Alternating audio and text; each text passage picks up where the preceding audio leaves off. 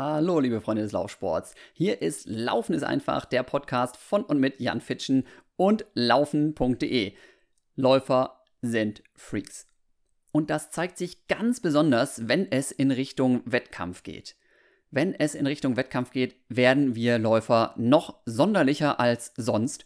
Und ich glaube, ich darf darüber ganz offen sprechen, weil ich mich tatsächlich ja doch auch als äh, ganz besonders bescheuerten Läufer betrachte.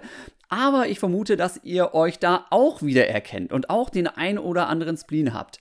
Und warum möchte ich heute genau über diese Spleens und um Wettkämpfe, Wettkampfvorbereitung und ähnliches mit euch sprechen? Ich habe auch mitbekommen, dass ganz viele Wettkämpfe abgesagt worden sind. Aber an jeder Ecke, auf jedem Portal, überall gibt es mittlerweile ja diese berühmten virtuellen Wettkämpfe.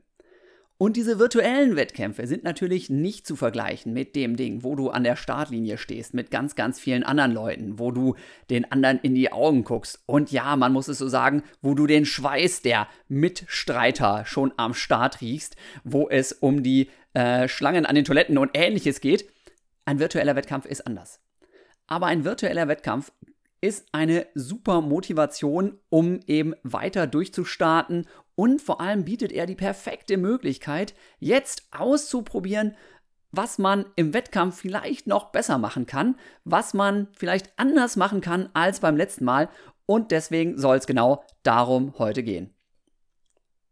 Diesen Podcast zeichne ich jetzt zum zweiten Mal auf, denn beim ersten Mal habe ich das Mikrofon falsch rum reingebaut und die Tonqualität war dann irgendwie, nachdem ich eine Stunde gesabbelt hatte, ganz anders als sonst. Ja, kann passieren. Ich bin noch nicht so ganz lange als Podcaster unterwegs und ich hoffe, das passiert mir so schnell nicht nochmal. Aber ich fand das Thema so geil, habe ich gesagt, ah, da kannst du gerne nochmal eine Stunde drüber quatschen und genau dasselbe Zeug, überhaupt kein Problem, ist cool. Dann wollte ich jetzt gerade loslegen. Was passiert? Der Nachbar schmeißt den Rasenmäher an. Samstagmorgen, lieber Jan, wieder was gelernt, kein guter Zeitpunkt zum Podcast-Recorden. Und unser Nachbar ist klar, ja, alle haben hier so ein Mini-Grundstück mit so gefühlten 10 Quadratmetern Rasenfläche. Alle haben einen Elektromäher. Mein Nachbar Nils, das ist so der Ich brauche mehr Power-Typ. Könnt ihr euch vorstellen? Der hat einen Benziner. Und wenn der das Ding anschmeißt, dann wackeln hier die Wände. Und deswegen habe ich jetzt nochmal ein bisschen gewartet, aber jetzt ist es total ruhig, denn ich habe auch die Fliege verjagt die gerade hier noch durch mein Zimmer gedüst ist. Auch das, ja, Podcasten, ich finde da langsam rein, ist immer wieder spannend, ist immer wieder neu. Erstmal 10 Minuten Fliege jagen und dann loslegen. Kleines Intro, länger gewonnen als sonst. Ich hoffe, ihr habt euch jetzt, wenn ihr zum Beispiel beim Training diesen Podcast hört, euch langsam eingelaufen. Wenn ihr gerade auf dem Weg zur Arbeit seid, seid ihr mittlerweile irgendwo da, wo nicht mehr so ganz viel Verkehr ist und wo ihr euch noch besser konzentrieren könnt. Und jetzt gucke ich nochmal auf meinen Zettel. Da steht drauf, Jan langsam reden. Okay, das probiere ich jetzt mal. Mal sehen, wie lange es klappt. Also, Race Day. Heute geht es um Wettkampf, Wettkampfvorbereitung und um die Spleens, die wir alle haben, wenn es eben an diesen Tag der Tage geht, wenn es darum geht zu gucken, was hat das Training gebracht, wie habe ich mich vorbereitet, funktioniert es heute tatsächlich alles. Für viele von uns, nicht für alle, na klar, man kann auch laufen ohne Wettkämpfe und Spaß dabei haben, überhaupt kein Problem. Aber für viele von uns sind Wettkämpfe das Salz in der Suppe, eine Bestätigung für das, was man vielleicht gemacht hat, ein Ziel, das es ja, uns leichter macht, regelmäßig zu trainieren, auch wenn das Wetter vielleicht mal nicht so geil ist, auch wenn der innere Schweinehund mal richtig fies ist. Und man muss das Ganze ja nicht immer Bier ernst nehmen und man muss ja nicht immer Rekorde anstreben oder ähnliches. Aber ich finde es einfach schön, wirklich mal sich so ein besonderes Highlight zu setzen, mit anderen eben an der Startlinie zu stehen, am besten vielleicht noch mit Freunden, mit Trainingskollegen und wenn das momentan nicht möglich ist, dann zum Beispiel mit so einem virtuellen Wettkampf. Und na klar, ja, wir kennen das ja alle, je näher der Wettkampf rückt, desto nervöser werden wir. Dabei ist eigentlich, ja, wenn der Wettkampf wirklich näher rückt, der größte Teil der Arbeit ja schon getan. Das Rennen wird ja nicht erst anstrengend, wenn der Startschuss gefallen ist. Das Rennen ist ja anstrengend, wenn wir vorher trainieren. Wenn wir uns Gedanken machen, welche Tempoläufe am besten sind, welche langen Dauerläufe am besten sind, wie wir uns vielleicht ernähren, wie wir dieses jetzt vielleicht ein bisschen zielorientiertere Training. Wie wir das hinbekommen, dieses Training mit unserem Alltag zu kombinieren, mit Familie, mit Beruf, mit sonst was, ja. Und dann kommt auch noch der heiße Sommer dazu und man merkt so, um, Hitze liegt mir gar nicht. Ja? Und heute wollte ich doch den Long Run machen, aber es gewittert den ganzen Tag. Das sind eigentlich Sachen, die sind viel, viel wilder als das, was nachher tatsächlich am Wettkampftag passiert. Deswegen, wenn ihr erstmal an der Startlinie steht und das habe ich immer wieder versucht, mir dann einzureden auch, dann müsst ihr euch sagen, ja, das ist nur die Kür. Das meiste habe ich schon geschafft. Also, Training ist und bleibt das Wichtigste, das ist ganz, ganz klar.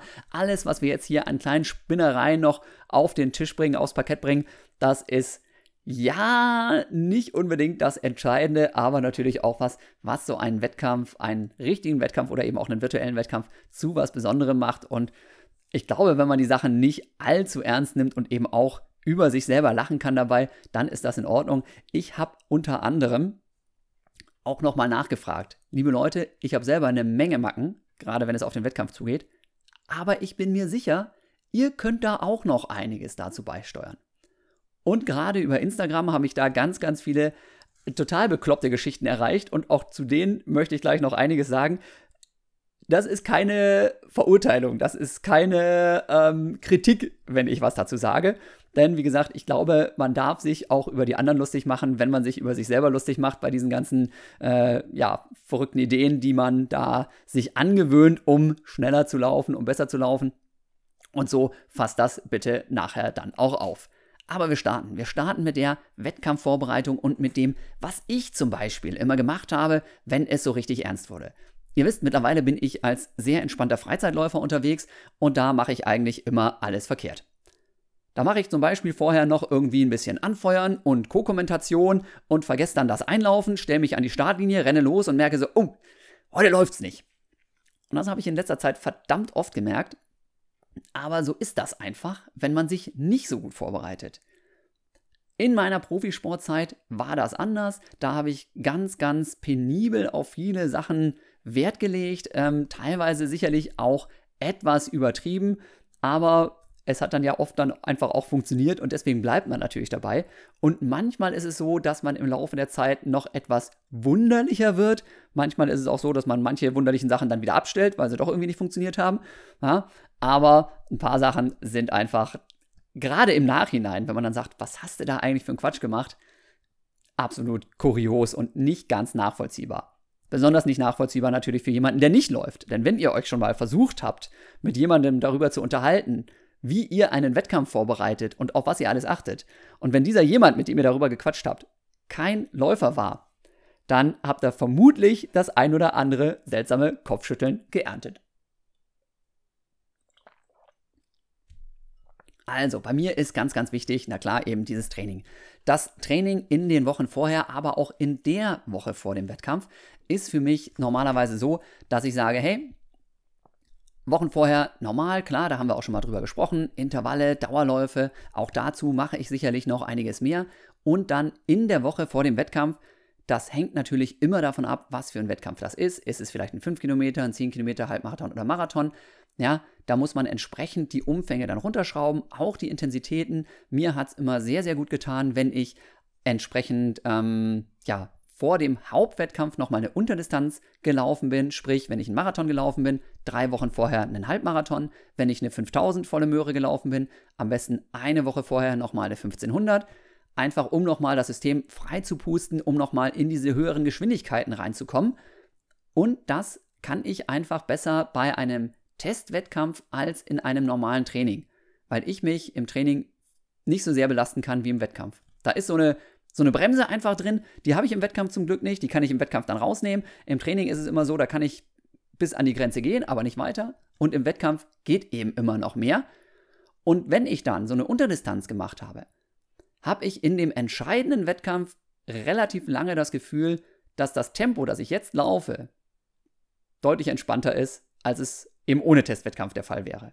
Deswegen, wenn ihr das noch nicht ausprobiert habt, macht das unbedingt mal. Seht zu, dass ihr, ja, ganz klar, je länger euer Testwettkampf ist von der Strecke her, Distanz her, je länger euer Hauptwettkampf ist, desto mehr Pause muss dazwischen sein. Wie gesagt, eine 1500 kann man theoretisch, finde ich, auch sehr gut vielleicht drei, vier Tage von einem 5000 Meter Wettkampf laufen. Bei einem 10 Kilometer Wettkampf zum Beispiel, wenn das der Hauptwettkampf des Jahres sein sollte, sollte der Fünfer vielleicht eine Woche her sein. Und bei einem Marathon, über den ja ganz, ganz viele immer wieder gerne reden, da bin ich der Meinung, ein Halbmarathon ist richtig gut, drei Wochen vorher. Zwei Wochen ist mir schon fast ein bisschen zu knapp, weil ich manchmal das Gefühl habe, so ein Halbmarathon hängt einfach doch relativ lang auch in den Knochen. Aber natürlich, wie immer, es ist alles super individuell, es ist alles Erfahrungssache. Schreibt euch das einfach mal auf, wie das euch bekommen ist. Und genau jetzt, ja, jetzt mit diesen virtuellen Dingern, da ist ja auch der Druck nicht so hoch. Da könnt ihr einfach mal rumexperimentieren. Da könnt ihr auch mal sagen, hey, na, ich will jetzt mal so einen virtuellen Halbmarathon laufen und vielleicht probiere ich es mit dem Zehner, auch volle Möhre, eine Woche vorher. Dann stellt ihr fest, entweder es klappt oder es klappt nicht. Ja, und beim nächsten Mal macht ihr dann vielleicht zwei Wochen Pause zwischen dem Zehner und dem Halbmarathon. Das heißt, gerade jetzt, ne, man muss immer ein bisschen aufpassen. Na klar, Corona schwirrt immer noch rum. Wenn ihr das Gefühl habt, um mich herum husten jetzt alle oder ich huste, dann wird hier nicht geballert und wird auch kein Wettkampf gelaufen und dann werden auch keine Intervalle gemacht. Versteht sich. Aber wenn ihr langsam mal sagt, okay, ich will und muss jetzt mal wieder durchstarten und ihr schätzt für euch persönlich das Ansteckungsrisiko als sehr gering ein, dann macht einfach mal. Training das Wichtigste. Dann mache ich normalerweise in der Woche vor dem Wettkampf eben lockere Dauerläufe nur noch, natürlich auch geringerer Umfang und am liebsten so drei, vier Tage vor dem eigentlichen Rennen nochmal entweder, ja, wenn es ein langes Rennen ist, ein Marathon zum Beispiel, nochmal zwei, drei, vier Kilometer in angestrebter Race Pace und auf jeden Fall auch dieses nur rumjoggen, nur die Füße hochlegen vorm Rennen bekommt mir auch nicht. Das heißt, da mache ich dann immer noch dieses Tag vor dem Rennen nochmal 20, 30 Minuten joggen und dann ein paar Steigerungsläufe.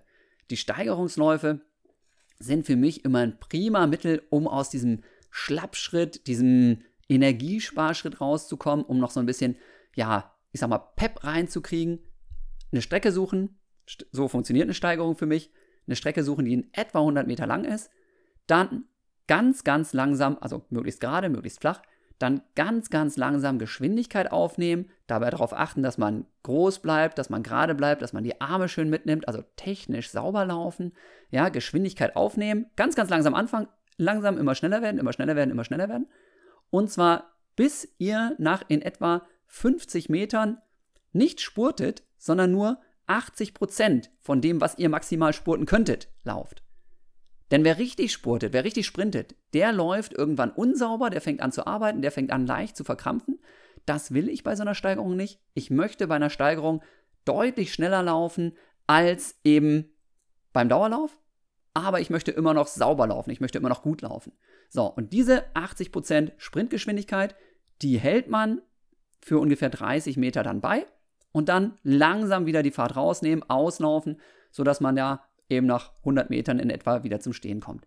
Diese Steigerung einfach drei, vier Stück am Tag vorm Wettkampf wirklich nicht verkrampft, ganz locker mal so reinmachen. Das ist eine prima Sache und das ist auch was, was ihr generell mal häufiger an so normalen Dauerlauf einfach dran packen solltet. Wer keine Steigerung kennt, bitte nicht zwei Tage vorm Wettkampf damit anfangen oder direkt vorm Wettkampf.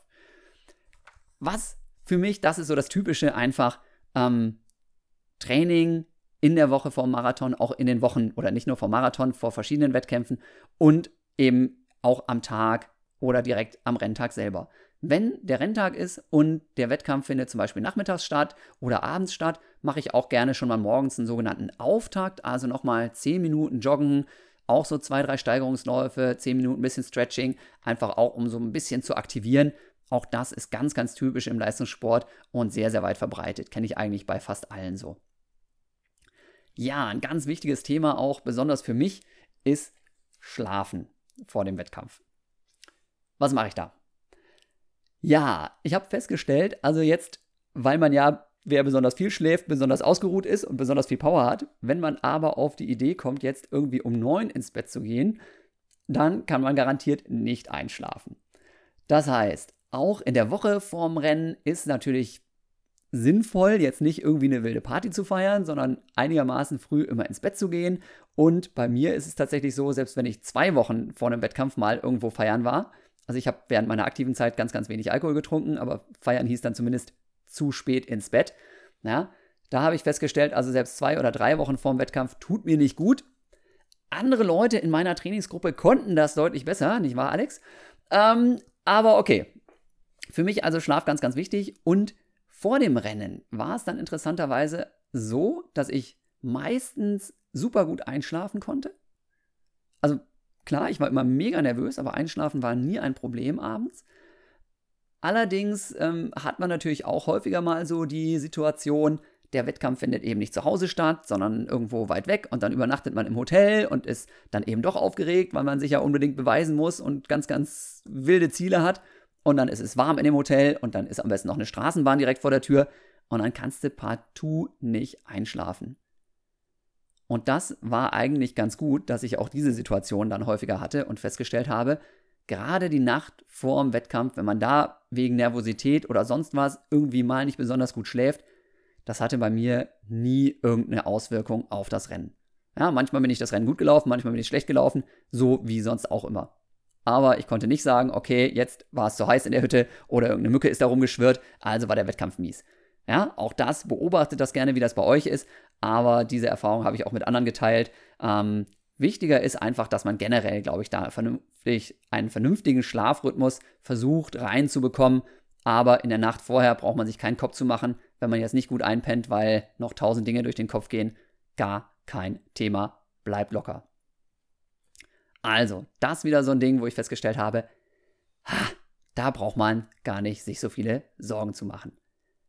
Was auch sehr verführerisch ist, ist der Tag vor dem Rennen, wenn es ein großes Rennen ist. Sprich, ich denke jetzt natürlich wieder speziell an den Frankfurt-Marathon, den Hamburg-Marathon, den Berlin-Marathon oder auch noch größere Dinger. International bin ich nie bei Marathons gestartet, deswegen weiß ich nicht, wie es da aussieht.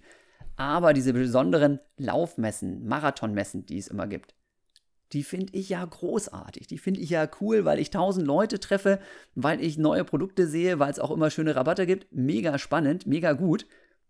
Wer allerdings sich jetzt wirklich was vorgenommen hat für seinen Wettkampf, der sollte da tunlichst nicht so viel Zeit verbringen, denn es gibt für mich persönlich nichts Ermüdenderes, als lange rumzulatschen. Ich kann problemlos 30 Kilometer rennen, na gut, momentan eher 20 so von der Form her, aber ich kann problemlos relativ lange rennen, aber shoppen gehen, bummeln, finde ich ganz schrecklich, brutal anstrengend. Und gerade diese Messen mit der dann auch oft nicht so richtig guten Luft und so, die sind sehr, sehr verführerisch, aber haben schon bei vielen, vielen Leuten für schwere Beine am Renntag gesorgt. Deswegen da ganz, ganz, ganz vorsichtig sein. Außerdem finde ich es immer gut, bei so einem Rennen einen gewissen Plan zu haben. Wenn ich in den Wettkampf gehe, dann überlege ich mir vorher, so in etwa zumindest, was ich denn eigentlich möchte. Ich überlege mir, entweder ich möchte schnell laufen oder ich möchte schnell laufen und eine gute Platzierung oder ich möchte doch nur eine gute Platzierung oder ich möchte einfach Spaß haben. So. Und um das zu erreichen, gibt es dann verschiedene Pläne, ist ganz klar. Wer einfach eine gute Zeit laufen möchte, der sollte versuchen, gleichmäßig durchzurennen. Am besten mit einem Pacemaker. Bei vielen großen Läufen wird einem einer gestellt. Sonst nimmt man vielleicht einen Freund mit oder guckt einfach regelmäßig auf die Uhr. Da ganz, ganz wichtig, bitte auch, ja, wir kommen gleich noch zum Material, bitte darauf achten, dass auch so eine GPS-Uhr nicht immer 100% präzise ist. Ja, also wundert euch nicht, wenn ihr mal ein Bahntraining mit GPS macht, dann wird das nicht funktionieren. Da sehen die Runden immer anders aus im GPS als das, was eigentlich mit der 400-Meter-Rundbahn passieren sollte. Also Pläne festlegen ist ganz, ganz wichtig. Ja, man muss also sich wirklich Gedanken machen. Zum Beispiel, ich möchte schnell laufen, also laufe ich möglichst gleichmäßig. Das bedeutet aber auch, dass man dann wirklich sich kontrolliert, dass man sich am Anfang nicht mitreißen lässt. Ja, dass man wirklich, wirklich einen Fokus beibehält und dann funktioniert es normalerweise auch sehr gut. Außerdem ist ganz wichtig, Plan A funktioniert selten. Das heißt, man braucht mindestens noch einen Plan B, Plan C, Plan Y. Wenn nämlich irgendwie was dazwischen kommen sollte, die Getränkeflasche nicht bekommen, beim falschen Tempomacher mitgerannt und so weiter, dass man dann nicht die Fassung verliert, sondern sagt, ah, dann mache ich jetzt einfach dieses und dann mache ich jetzt jenes. Das ist, glaube ich, auch ganz entscheidend und bei mir war es immer so, äh, ja, Airplan Y ist es dann geworden, letzten Endes im Rennen. Dann ist es aus meiner Sicht auch gerade jetzt wieder interessant, sich schon mal Gedanken zu machen über das Material. Denn es gibt ganz, ganz viele Leute nach wie vor, auch wenn es natürlich immer wieder betont wird, die dann auf die Idee kommen, eine Woche vor dem Wettkampf, oh, jetzt habe ich aber noch von dem neuen Wunderschuh gehört und dieses Gel wollte ich auch noch ausprobieren und außerdem sieht mein Trikot gar nicht mehr schick aus, ich gönne mir noch mal was. Das ist alles extrem uncool. Das kann passieren, ja. Und zum Beispiel vom Hendrik Pfeiffer, 2 Stunden 10, im Moment einer der besten deutschen Marathonläufer, habe ich erfahren, ja, meinen Schuh, den habe ich auch erst drei Tage vor meinem 2 Stunden 10 Rennen gekriegt und dann direkt angezogen, da das erste Mal. Ja, kann klappen, geht aber ganz, ganz oft auch daneben. Und deswegen ist es einfach jetzt ein guter Zeitpunkt, um Material zu testen, um Ernährung zu testen, um auch zu gucken, wann nehme ich zum Beispiel welches Gel, welches Getränk, wie kann ich das transportieren, wie befestige ich sowas. Das sind alles Sachen, die kann man jetzt prima machen, wenn ihr zum Beispiel einen Halbmarathon jetzt mal laufen möchtet. Einfach mal gucken, was geht. Dann sucht doch euch, euch doch eine Runde, die vielleicht vier oder fünf Kilometer hat und dann lauft ihr die mehrfach. Denn dann könnt ihr irgendwo am Streckenrand eure Flaschen verstecken und da zwischendurch dann immer mal schön was trinken. Besser ist es natürlich, ihr habt eine Radbegleitung oder einen Freund oder Freundin, die euch was anreichen, ist klar, lässt sich aber ja nicht immer machen.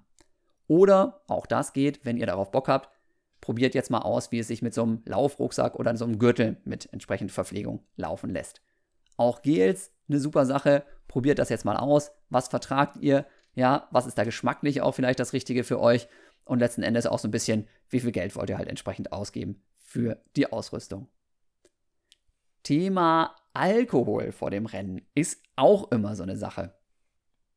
Ja, viele verzichten ja dann jetzt speziell vor dem Rennen irgendwie ein paar Wochen oder so oder vielleicht zumindest eine Woche auf ihr abendliches Bierchen oder ihren Rotwein. Ob das jetzt wirklich einen Effekt hat, weiß ich nicht so ganz genau. Ich weiß aber zum Beispiel, dass die Trainingsgruppe von der Ulrike Maisch aus Rostock, ja, Ulrike Maisch ist 2006 Europameisterin im Marathon geworden.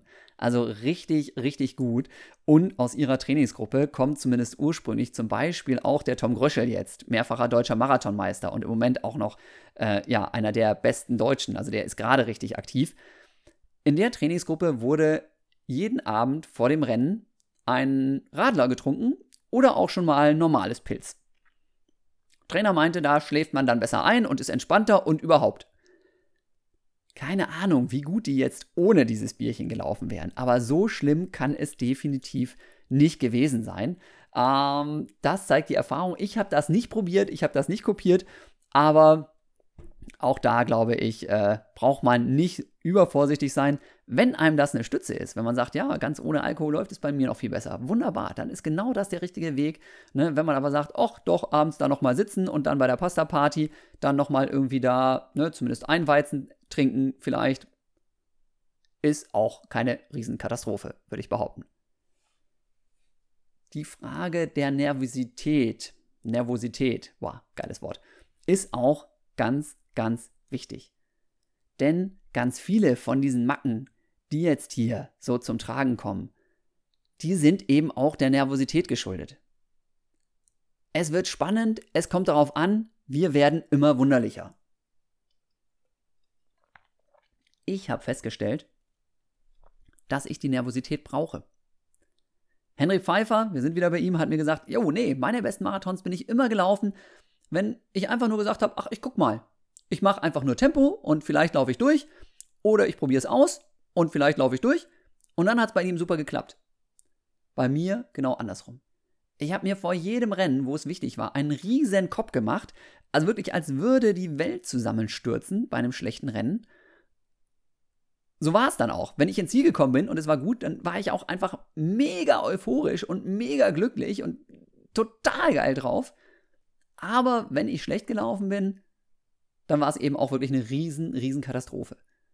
Und diese Nervosität war dementsprechend vor Rennen, teilweise auch nicht so richtigen Rennen, weil ich immer jedes Rennen zu einem wichtigen Rennen gemacht habe. Diese Nervosität war bei mir immer sehr, sehr hoch. Und nachdem ich dann aber eben das akzeptiert habe als für mich wichtig, nachdem ich festgestellt habe, mit Nervosität renne ich besonders gut, dann war das okay. Und ich glaube, das ist eine ganz, ganz wichtige Lektion, die jeder von uns mitnehmen kann. Beobachtet mal manche Sachen, die ihr momentan vielleicht als, als schwierig, als negativ betrachtet. Und überlegt mal, ob das nicht für euch persönlich doch gerade was Gutes ist. Ja, so wie, wie gesagt, diese, diese Sache mit der Nervosität. Ja, das, da sagt man ja, damit machst du dir das Leben schwer und was soll das und stell dich nicht so an und alles halb so wild. Das hat nicht funktioniert bei mir. Ich konnte mir das nicht ausreden, diese Nervosität. Ich konnte nur irgendwann eben das Beste daraus machen und sagen, ja, ich brauche die, ja, die ist gut.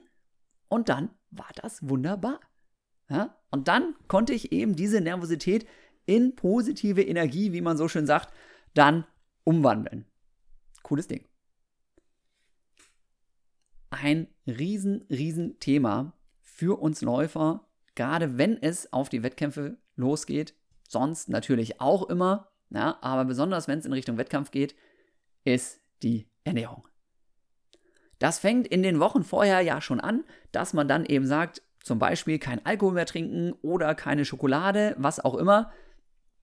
Aber ganz besonders dieser Abend vorher. Da wird immer noch rumdiskutiert über die berühmte Pasta-Party und die Law-Veranstalter bieten das auch immer an. Ist ja auch eine feine Sache, ja, sehr kollegial, sehr gemütlich. Man hat nochmal einen Treffpunkt, ne? Und günstig ist es für den Veranstalter auch, ne? Nudeln sind nicht so teuer. Wunderbar, kann man alles gut machen. Ob ein das jetzt wirklich weiterbringt, ich weiß es nicht. Ich habe da auch die verschiedensten Sachen ausprobiert. Ähm, eine Zeit lang gab es bei mir vor dem Rennen immer Lasagne wo jetzt auch jeder die Hände über dem Kopf zusammenschlägt und sagt, um Gottes Willen, da ist ja dann noch mehr Fett drin als in normaler Nudelsoße, normalen Nudeln. Ja, hat auch funktioniert. Trotzdem bin ich irgendwann umgestiegen auf Lachs mit Naturreis und ein bisschen Gemüse. Ja, da waren dann gute Fette drin beim Lachs und ganz viel Eiweiß. Ähm, aber Ernährungsberater sagt wahrscheinlich auch, nee, das musst du irgendwie anders machen. Und was ich natürlich beobachtet habe, ja, ihr wisst, Kenia ist und bleibt für mich immer ein Riesenthema. Meine Kenia-Laufreise nächstes Jahr, Februar 15. bis äh, 14 Tage, 28. oder sowas, 29. Hm, hm, hm. Februar. Könnt ihr übrigens wieder buchen an dieser Stelle, ganz kurz. Einfach mal bei interair.de vorbeigucken, da könnt ihr nächstes Jahr mit mir nach Kenia fahren. Und in Kenia, als ich selber da trainiert habe, oder auch jetzt, habe ich immer wieder festgestellt, die machen sich ganz, ganz wenig Gedanken über ihre Ernährung. Aber eine Sache, die ist ihnen schon wichtig. Und das ist das Ugali. Ugali ist dieses kenianische Wunder super mega Essen, weißes Maismehl mit Wasser und sonst nichts. Also krass Kohlenhydrate, aber eben null Geschmack. Und das muss es auch vorm Wettkampf abends geben. Vielleicht sogar morgens. Und die großen Rennveranstalter eben Berlin, Frankfurt, Hamburg und so weiter sind mittlerweile auch dazu übergegangen, dass sie im Athletenhotel ihren kenianischen und äthiopischen Topläufern, ja, die Äthiopier essen schon wieder was anderes, aber die Kenianer essen Ugali. Da wird also dann im Hotel in Deutschland Ugali gekocht. Und in den ersten Jahren, da haben die Köche in diesen Nobelhotels das dann noch nicht so richtig auf die Reihe gekriegt. Da haben die dann einfach hier unser Maismehl genommen und das ist halt gelb. Haben die Kenianer gesagt, was soll das denn? Und konnten damit nichts anfangen und haben das nicht gegessen. Es muss, damit Ugali richtig funktioniert, es muss weißes Maismehl sein, ja, und dann kann man damit richtig, richtig durchstarten. Probiert das gerne mal aus. Dieses weiße Maismehl gibt es unter anderem in so Afrika-Shops und so, vorzugsweise dann direkt in 5 Kilo Säcken. Da habt ihr also für die nächsten Rennen was davon, ja, ist eine ganz, ganz hervorragende Sache. Wenn ihr möchtet, dass es auch noch schmeckt, dann macht euch gerne ein kleines Tomatensößchen dazu oder vielleicht nochmal ein paar Bohnen oder ähnliches und ein bisschen Gemüse. Am liebsten Gemüse Sukuma Wiki. Was das ist, lest ihr in meinem Kenia-Buch nach. Oder ihr fahrt mit mir nach Kenia. Noch viel besser. Also, ich glaube, dass die Ernährung am Abend, ja, um das nochmal zusammenzufassen, am Abend und auch in der Woche vor dem Wettkampf auch wieder nicht das Entscheidende ist. Viel wichtiger ist, dass man sich ein bisschen konzentriert, dass man nicht zu viel Trubel drumherum hat, sprich Einkaufen, Arbeitsstress und so weiter. Ja, und dass man eben auch vernünftig schläft. Es gibt genug Wettkämpfe, auch da wenn die Vorbereitung mies war, wenn ihr nicht gut geschlafen habt. Es gibt genug Wettkämpfe, wo alles verkehrt war und nachher, bam, kam eine super Leistung dabei raus. Das habe ich auch immer wieder erlebt, ja. Also auch da ist es so, bei allem, was ich jetzt hier erzähle, das sind alles irgendwie Erfahrungen, das sind alles Tipps. Aber jeder Mensch ist anders, jedes Rennen ist anders. Ob es ein gutes oder ein schlechtes Rennen wird, das könnt ihr ganz, ganz oft erst einen Meter hinter der Ziellinie entscheiden. Das weiß keiner an der Startlinie. Das weiß man erst kurz hinter der Ziellinie. Ja? Denkt gerne mal zurück, überlegt euch mal, ha, bei dem Rennen habe ich vorher gewusst, dass ich gut bin. Bei dem Rennen habe ich vorher gewusst, dass ich gut bin. Wie war es zwischendurch? Habe ich mich toll gefühlt oder war es nicht zwischendurch richtig mies? Ja, dann werdet ihr mir wahrscheinlich beipflichten bei dem, was ich gerade erzählt habe. Jetzt zu den berühmten Ritualen. Ich habe gesagt, es soll heute gehen um Spinnereien, um Rituale rund um den Wettkampf. Was war für mich immer super wichtig. Wie gesagt, jetzt bin ich entspannt, jetzt ist es mir egal und ich mache ganz, ganz viele Fehler. Aber die Rennen, die wichtig waren, die habe ich auch sehr konzentriert angepackt. Und da war es zum Beispiel für mich immer ganz, ganz wichtig, dass schon vor dem Wettkampf, wenn man fahren musste, und das muss man ja dann doch meistens, dass ich nicht derjenige bin, der das Auto fährt. Wenn es irgendwie ging, musste also meine Freundin, ja, oder sonst wer, Familie, Trainingskollegen, musste irgendwer von denen das Auto fahren. Wurde auch nicht immer gern gesehen, weil natürlich waren das manchmal dann auch irgendwie Konkurrenten, die auch gesagt haben, warum soll ich den jetzt auch unterstützen in seinen Spinnereien. Meistens habe ich aber das irgendwie hinbekommen, das äh, so durchzusetzen. Das war sehr wichtig für mich. Dann ganz, ganz wichtig auch, zwei Stunden vor dem Wettkampf da sein. Warum? Weil ich genau gucken muss, was da eigentlich los ist. Als erstes, wo kann ich meine Klamotten lassen? Wo sind, dazu kommt gleich noch viel, viel mehr, wo sind die Toiletten? Ganz wichtig für mich. Und auch sowas wie, wie sieht die Strecke aus?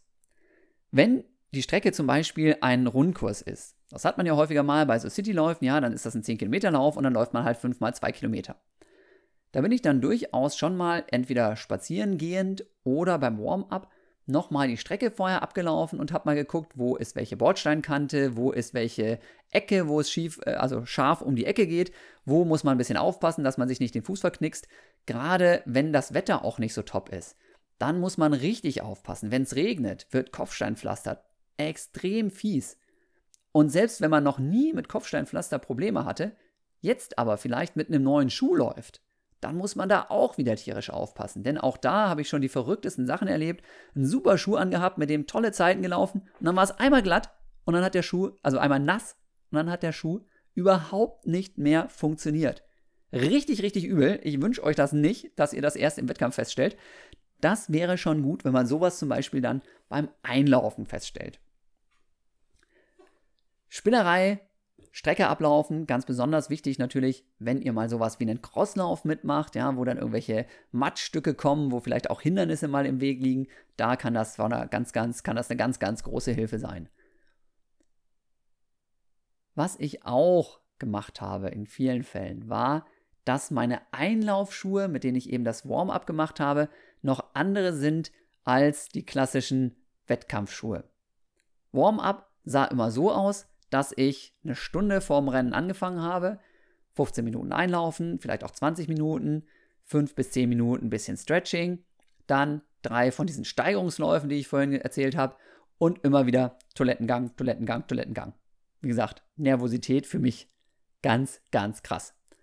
Der erste Toilettengang schon beim Ankommen, der zweite vor dem Einlaufen, der dritte nach dem Einlaufen, dann ähm, manchmal noch nach der Gymnastik, manchmal aber auch erst nach den Steigerungsläufen. Und dann war es meistens so, dass ich dann in etwa 20 Minuten vor Start auch mit der ganzen Routine fertig bin. Und dann eben häufig dieses Schuhe wechseln. Vor den Steigerungen, ja. Aber nach dem Einlaufen nochmal von dem normalen Jogging-Schuh jetzt auf den Rennschuh. Man kann sich natürlich auch mit Rennschuhen einlaufen. Na klar, weniger Zeug mitzuschleppen, alles gut. Aber dieses Gefühl, jetzt die Rennschuhe an, jetzt die Schnürung nochmal testen, jetzt sind es nur noch 20 Minuten, das war für mich auch so ein typisches Ritual, um mich nochmal richtig so in Wettkampfstimmung zu versetzen. Und dann Schuhe schnüren, auch das ganz, ganz wichtig. Ich habe mindestens dreimal immer noch die Schuhe nochmal neu gebunden. Und die finale Schnürung war dann immer eine Doppelschleife, wo ich dann aber diese, ja, die Schleifen selber nochmal unter den anderen Schnürsenkeln, die eben so, ja, fester drin sind, nochmal so durchziehe. Weil ich es überhaupt nicht leiden kann, wenn beim Rennen lange Schnürsenkel so hin und her wackeln auf meinem Fuß. Und außerdem gehen die Schuhe dann natürlich auch noch weniger schnell auf, wenn man die noch da so einmal durchzieht. Auch das so ein absoluter Spleen, wo ich mich oft gefragt habe, was machst du da eigentlich? Und dann habe ich die Schuhe auch noch so ballerfest geschnürt im Wettkampf. Also im Training laufe ich gerne die Schuhe wirklich mit einem Zentimeter locker, teilweise auch anderthalb Zentimeter Platz vorne im Schuh. Beim Wettkampf ist der Wettkampfschuh normalerweise eine halbe Nummer kleiner als mein Renn, als der Rennschuh eine halbe Nummer kleiner als mein Trainingsschuh.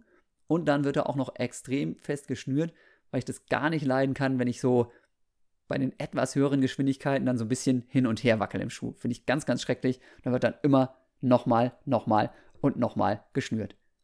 Außerdem, auch das super wichtig, gerade wenn es ein längerer Wettkampf ist, am Tag vorher, jetzt springe ich so ein bisschen, am Tag vorher immer schon alles parat legen. Am Tag vorher liegt da vor meinem Bett der Rennschuh, die Wettkampfbekleidung, die Glückssocken, auch das ganz, ganz wichtig, ja, immer die gleichen Socken anziehen für gute Rennen. Wenn die kaputt gehen, Katastrophe. Oh, das ist ganz, ganz schwierig. Ja, aber Glückssocken sind eine super Sache. Ja, Gels und Getränke vorher anmischen, alles parat, ne, alles greifbar, wunderbar, alles da. Und dann die Startnummer. Die Startnummer, wenn es geht, am Tag vorher schon abholen, klar. Wenn es nicht geht, dann möglichst früh. Denn wenn da nachher Stress ist, kann ich gar nicht leiden. Und die Startnummer befestigen. Ich weiß, es gibt diese Startnummernbändchen, ich weiß, es gibt dieses, es gibt irgendwelche Magneten. In den allermeisten Fällen heißt für mich Startnummer befestigen, ich nehme Sicherheitsnadeln. Und dann gibt es aber folgenden Trick. Wenn ihr nämlich die Ecken von der Startnummer, meist sind die ja so mit so einem kleinen Loch da vorbereitet, aber wenn ihr die Ecken zusätzlich noch einmal umknickt, nur so weit, dass man die Sponsoren immer noch sieht, klar, da sind wir ja fair, aber die Ecken umknicken und dann erst die Sicherheitsnadeln durch, dann reißen die nicht so schnell aus. Es gibt nichts, was so nervig ist wie eine Startnummer, die so halb vor der Brust da hin und her wackelt, weil eben eine Ecke ausgerissen ist. Also, Ecken umknicken, ultimativer Profi-Tipp, super gut. Außerdem Musik vor dem Rennen. Ja, ich bin jetzt keiner von den Leuten, die da die ganze Zeit mit, mit dem Kopfhörer irgendwie sich da in den Tunnel rennen und konzentrieren und so weiter. Aber auf dem Weg zum Wettkampf, da durfte es dann auch häufiger mal irgendwie ein Glückslied sein. Hat aber dann auch irgendwann nicht mehr funktioniert, deswegen habe ich es wieder eingestellt. Aber mein bestes 5-Kilometer-Rennen, das werde ich nicht vergessen, 5000 Meter auf der Bahn, da gab es dann irgendwie mindestens zehnmal vorher Conquest of Paradise. Ähm, das war nicht schlecht. Ja, das ist so das, was ich so an Spinnereien habe. Wie gesagt, im Nachhinein habe ich gedacht, so, naja, hat manches funktioniert, alles eben aber auch nicht. Und dann habe ich ja, wie gesagt, über Instagram euch auch nochmal gefragt, was ihr denn da so für Marotten habt, was bei euch gut funktioniert, was es sein muss, worüber man eigentlich auch, wenn man mal ein bisschen Realist ist, nur schmunzeln kann. Und Jasmin zum Beispiel, die macht ihr Lauf-ABC vorm Wettkampf immer in der gleichen Reihenfolge, weil sonst katastrophale Folgen folgen könnten. Lauf-ABC zum Beispiel habe ich nie gemacht vorm Wettkampf. Die Klassiker, Fußgelenksarbeit, bisschen Skippings, bisschen Anfersen, sieht man ganz, ganz oft, machen auch extrem viele von den ambitionierteren Läufern, um nochmal ein bisschen zu aktivieren, um nochmal ein bisschen zu lockern. Warum ich es nie gemacht habe, weiß ich eigentlich auch nicht. War damals einfach in unserer Trainingsgruppe irgendwie nicht so angesagt. Keine Ahnung. Ja, aber bei Jasmin, wie gesagt, muss das in der gleichen Reihenfolge sein. Auch da, ich denke, es gibt keine logische Erklärung dafür, aber es hilft. Nicole, und das finde ich sehr schön, weil da steckt auf jeden Fall einiges dahinter, sagt, sie muss sehr, Ausrufezeichen, sehr früh aufstehen vorm Wettkampf. Und dann gibt es einen Toast mit Nutella. Und bei dem Toast, das fand ich besonders krass, dieser Toast muss schon am Vortag getoastet werden. Nicht erst am Wettkampftag. Ja, ein bisschen sonderlich, wie gesagt, sind wir alle. Und sie sagt, naja, Außerdem ist es nicht so ganz einfach, dieses sehr früh aufstehen, wenn man zum Beispiel mit Freunden zum Wettkampf fährt. Äh, aber viele von denen würden das schon kennen, dass dann irgendwie im Dunkeln einer mit dem Messer über ein Toastbrot streicht, wenn die halt noch alle in der Falle liegen und denken, boah, du hast echt ein an der Waffel. Babsi zum Beispiel, ja, und dieses sehr früh Aufstehen, wie gesagt, kann ich gut verstehen, denn das ist ähm, auch bei mir immer ganz wichtig. Ein Marathon zum Beispiel ist ja häufig Start um 9 oder spätestens um 10. Und dann ist es bei mir auch so, dass ich um 5 Uhr aufstehe, einfach um dem Körper Zeit zu geben, in die Gänge zu kommen. Vielleicht mache ich sogar einen kleinen Auftakt, gehe schon mal 10 Minuten schlaftrunken da joggen, mache nochmal zwei, drei Steigerungen.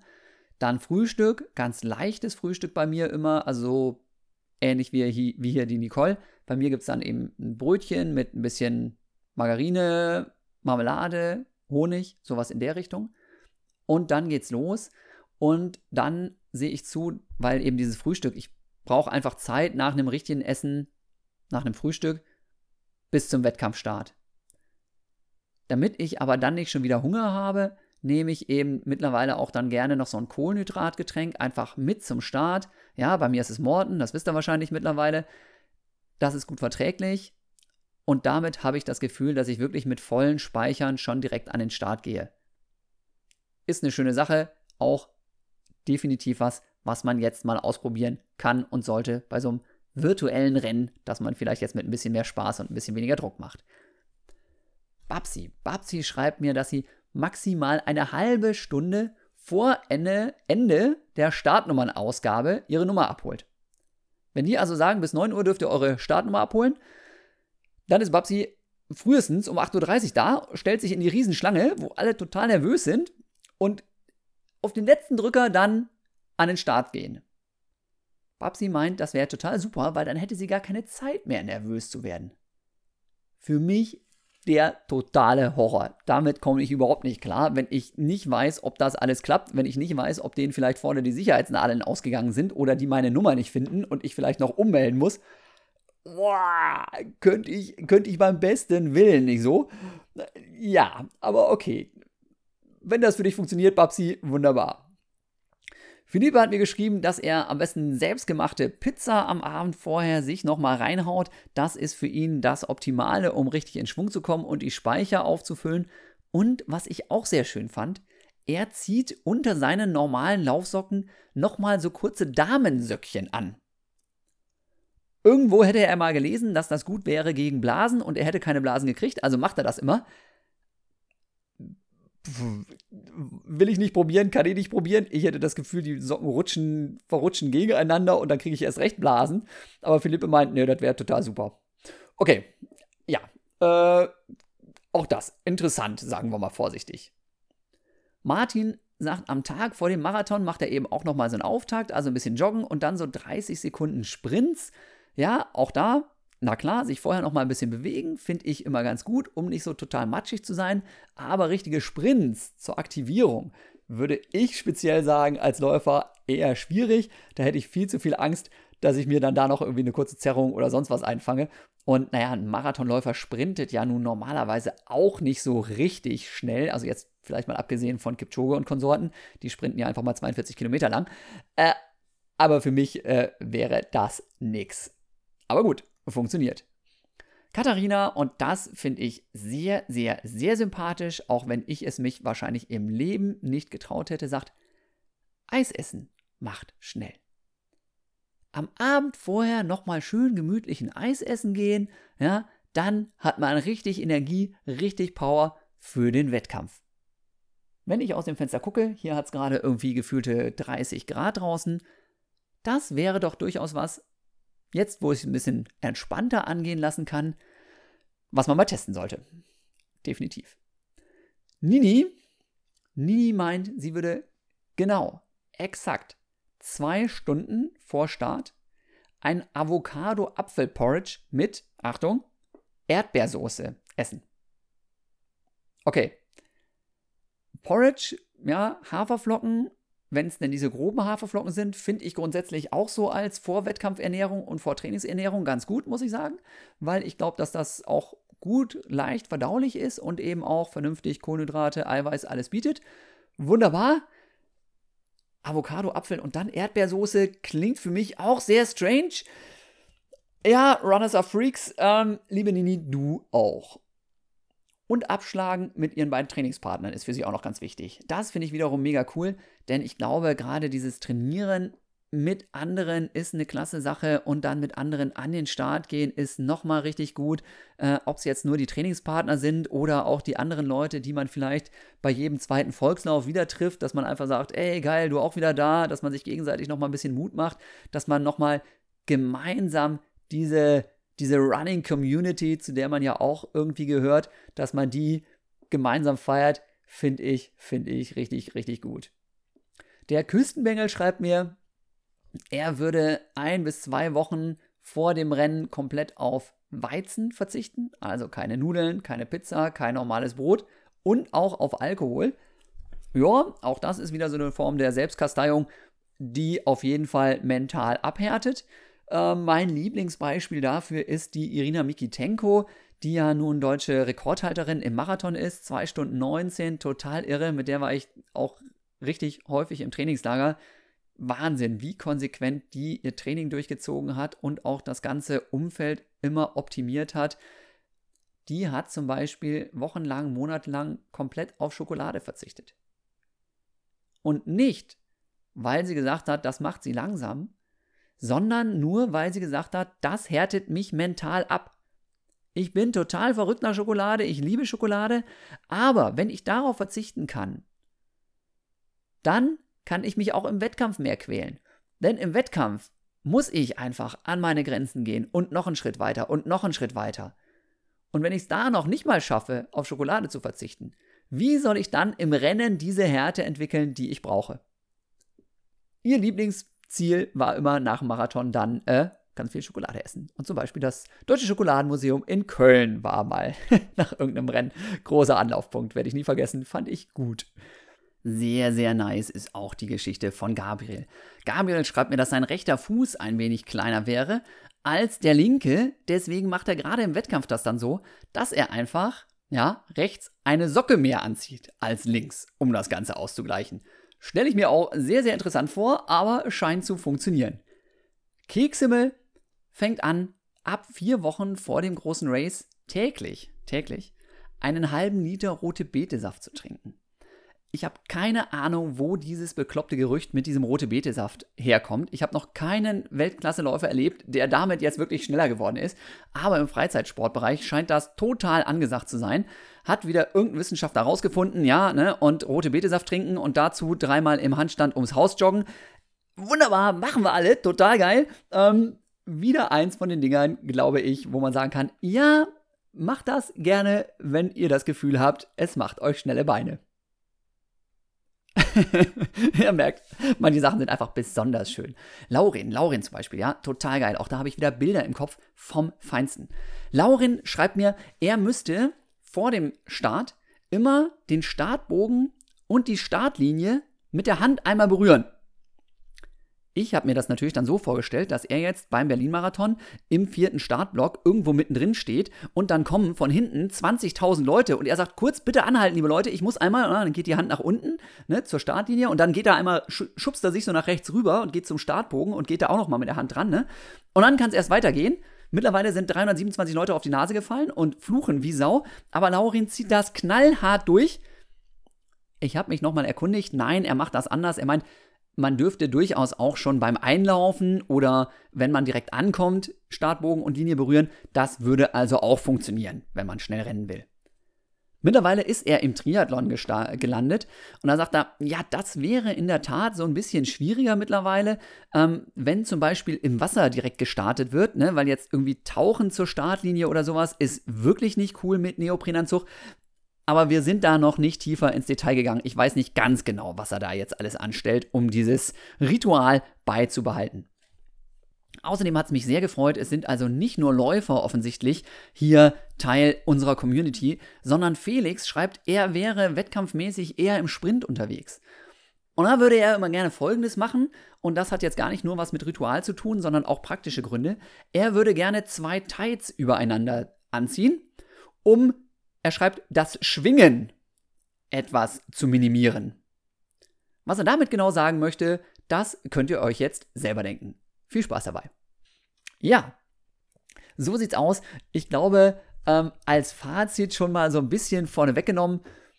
Es gibt ganz, ganz viele Spinnereien und ich würde mich freuen, wenn ihr jetzt einfach selber nochmal ja, so ein bisschen aus euch raustretet und guckt, okay, was mache ich denn alles so richtig bescheuert? Was davon kann ich vielleicht über Bord schmeißen? Was hilft mir aber? Und was kann ich vielleicht von dem, was der Jan mir jetzt gerade erzählt hat? Vielleicht kann ich davon auch noch einiges ausprobieren, ja? Also gerne heute Abend ein Eis essen zum Beispiel. Ne? Also, ich finde es einfach immer schön, wenn man sagt, ja, ich bin ein bisschen bescheuert, aber gerade in dieser großen Läufer-Community, Läuferfamilie bin ich nicht der Einzige. Da gibt es andere, die sind noch viel bescheuerter als ich.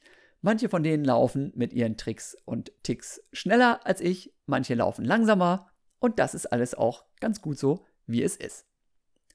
Und dann an dieser Stelle, ja, weil ja der Titel auch dieser Folge wieder ist, einmal im Trainingslager einmal im Trainingslager der Runners Nerd Talk habe ich eine Geschichte für euch, wo ich mal wieder so alles verkehrt gemacht habe vor einem Wettkampf, was man verkehrt machen kann.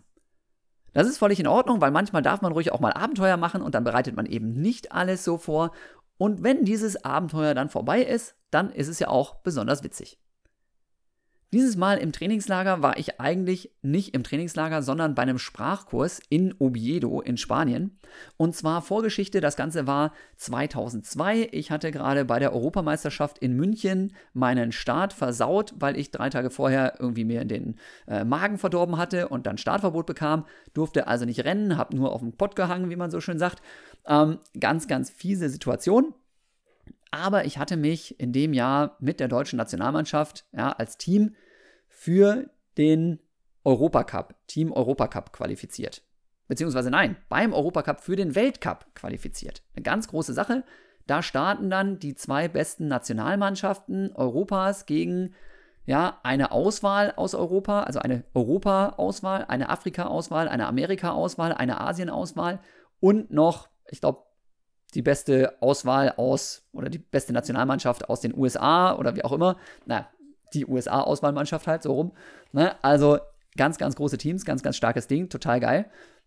Und ähm, nach dem verpassten Rennen in München bei dieser EM kam der Bundestrainer zu mir und sagte, ja, Jan, super, das war jetzt mal gar nichts, Schuss in den Ofen, passiert aber, kein Problem, in drei Wochen ist dieser Weltcup, konzentriere dich mal darauf. Da bist du ja dann dabei.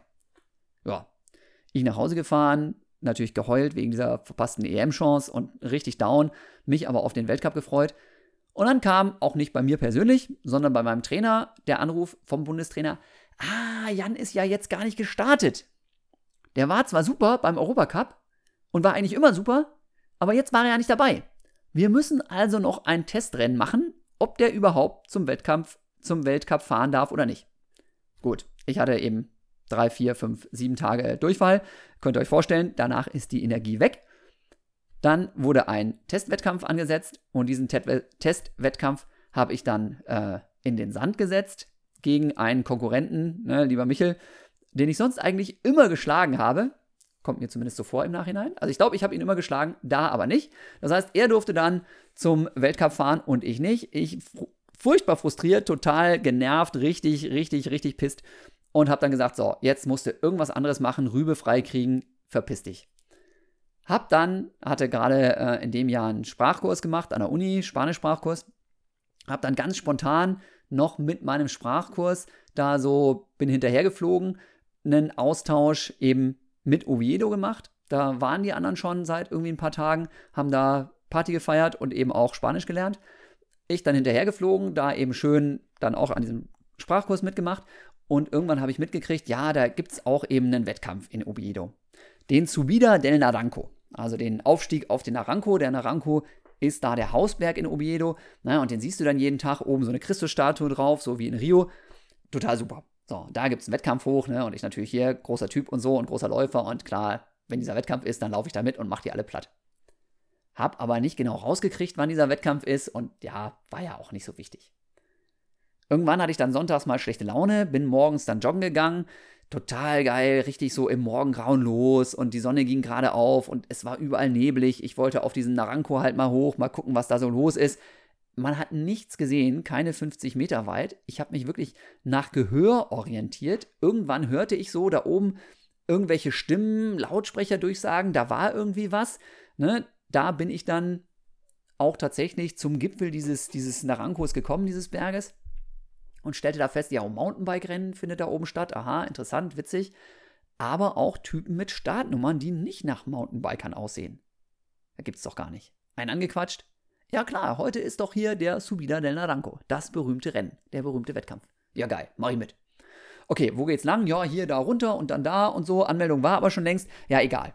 Ich da runter gejoggt, die Leute da voll gequatscht, ja, ich hier, kleiner Austauschschüler und würd so gerne und so toll und macht so Spaß und überhaupt und nee, nee, Anmeldung geschlossen geht nicht. Ja, komm, hm, und hier, gut, halt den Mund, da, einer ist nicht gekommen, kannst du dessen Startnummer haben. Okay. Ich war mittlerweile anderthalb Stunden unterwegs gewesen, diesen Berg hoch, diesen Berg runter, nichts getrunken, vorher nicht gefrühstückt, null. Ne? Und dann, zack, einmal noch kurz auf die Toilette, Startnummer rangepinnt und los.